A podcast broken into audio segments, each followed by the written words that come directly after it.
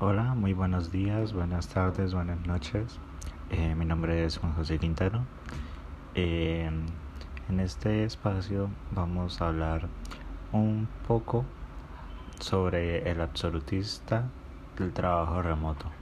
Eh, vamos a empezar por la historia de, del señor del CEO de HIGLAB, el señor Sid Slig Brandhit.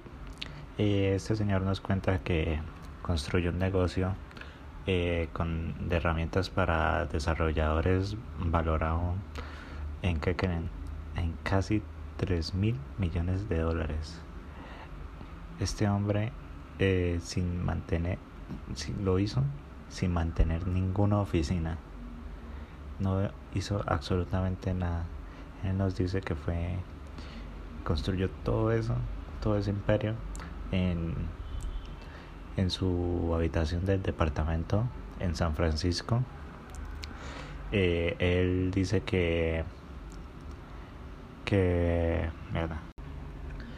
el señor Sid Sigbrandig eh, nos dice que es muy peligroso trabajar desde casa eh, ya que eh, a causa de esto él dice que en el 2018 después de trabajar muchas horas y exclusivamente desde una muy pequeña habitación en, Francia, en San Francisco, en su apartamento.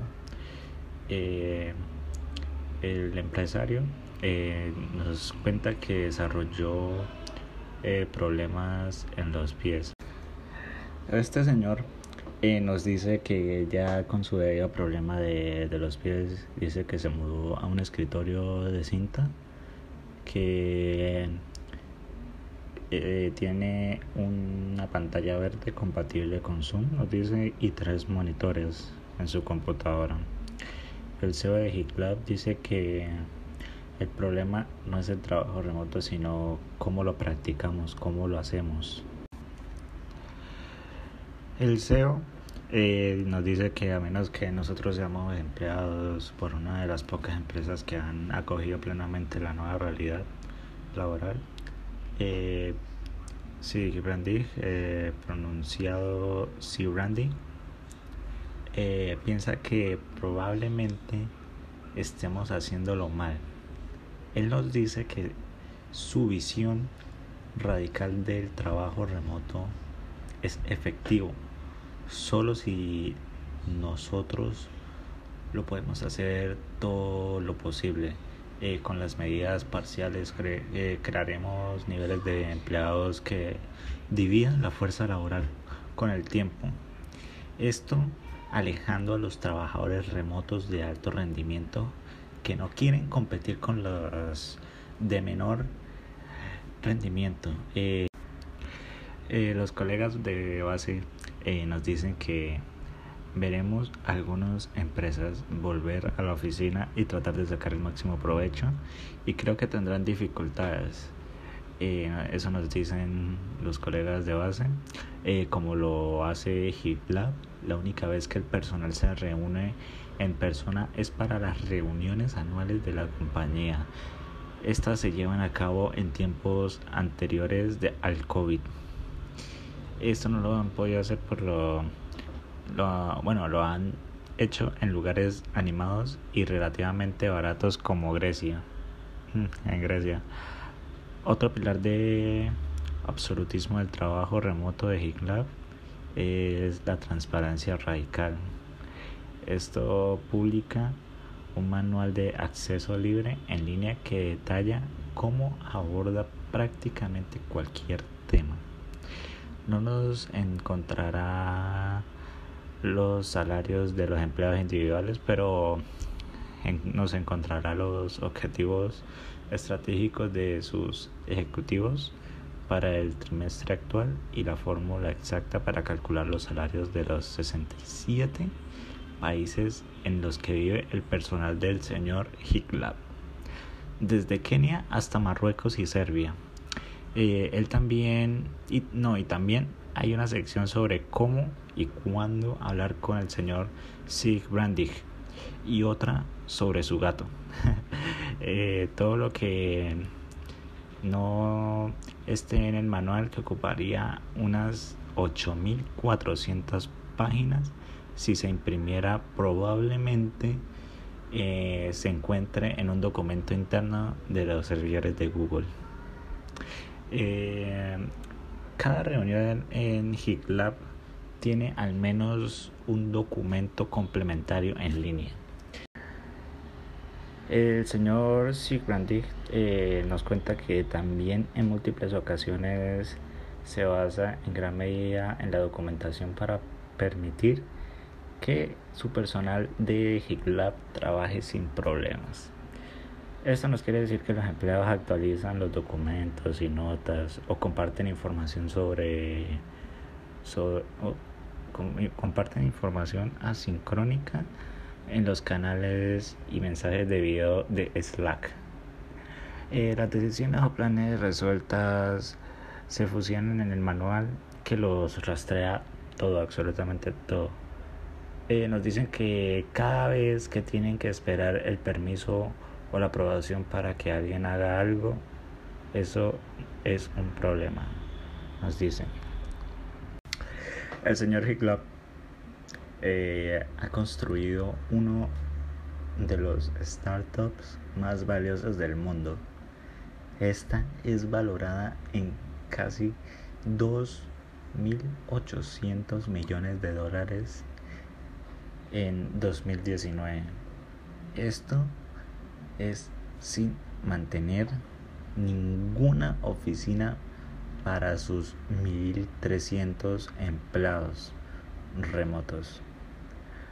Ayuda a que GitLab, que promociona un conjunto de herramientas de software que apoyan a los desarrolladores a crear, administrar y proteger sus aplicaciones, juegue en una categoría de alta tecnología que es aún más importante a medida que las empresas impulsan las ventas y las interacciones con los clientes en línea. El señor el señor se ha destacado durante demasiado tiempo, incluso entre otros jugadores mm, en el mundo, eh, sin oficina, preparando, preparando en particular Automatic, la compañía detrás de WordPress. Nos dicen que probablemente no seamos tan extremos como Sid, dice Dave McJaney, director ejecutivo de la startup de infraestructura en nube remota HashiCorp, valorada en, 500, en 5000 MDD. Hoy, sin embargo, eh, el radicalismo de Sigbrandig está atrayendo a muchos seguidores. Las descargas del libro electrónico gratuito de GitLab sobre trabajo remoto han superado las 70 mil millones de descargas desde su lanzamiento en marzo. Eh, los empleados de esta gran empresa tienen una gran demanda de seminarios web. La propia configuración de GitLab son para trotamundos. Eh, esta comenzó en Europa.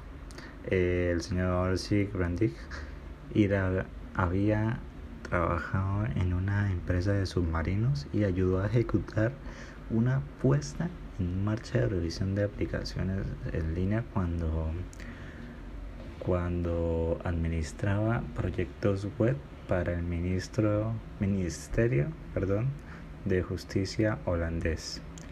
Este se encontró con un proyecto de código abierto en Ucrania llamado GitLab con cientos de colaboradores voluntarios.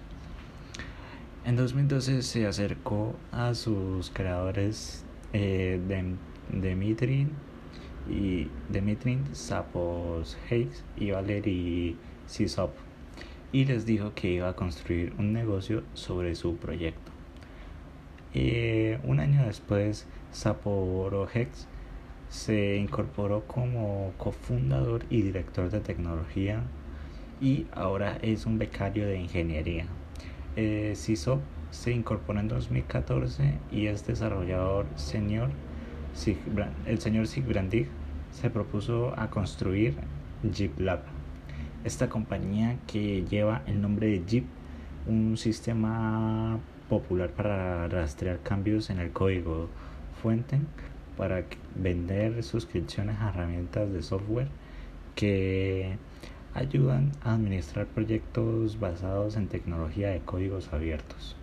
Eh, Sigbrandig y Zaporozhyev, CISOP y otros.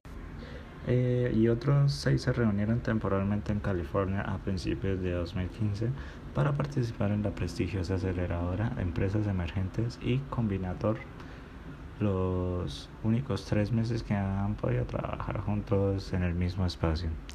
Eh, la mayoría, en la mayor parte de HitLab eh, volvió a Europa después el señor Sigrandig enamorado de las escenas de startups y con miras a la recaudación de fondos se quedó atrás. Hoy HipLab ha recaudado 476 MDD, la mayoría de los cuales todavía están en su balance. Vende un conjunto de 10 herramientas de aplicaciones diferentes desde el desarrollo hasta la seguridad por solamente 99 dólares por usuario o por mes, generando más de 75 millones de dólares en ingresos eh, en el año pasado de más de 15 mil clientes, incluidos Nvidia, una de las mayores empresas, eh, y Goldman Sachs, que luego invirtieron eh, invirtieron en estas suscripciones. Eh, quiero hacer un pequeño corte para poder contarles sobre un pequeño dato que nos aporta el señor John Markman de cómo poder invertir.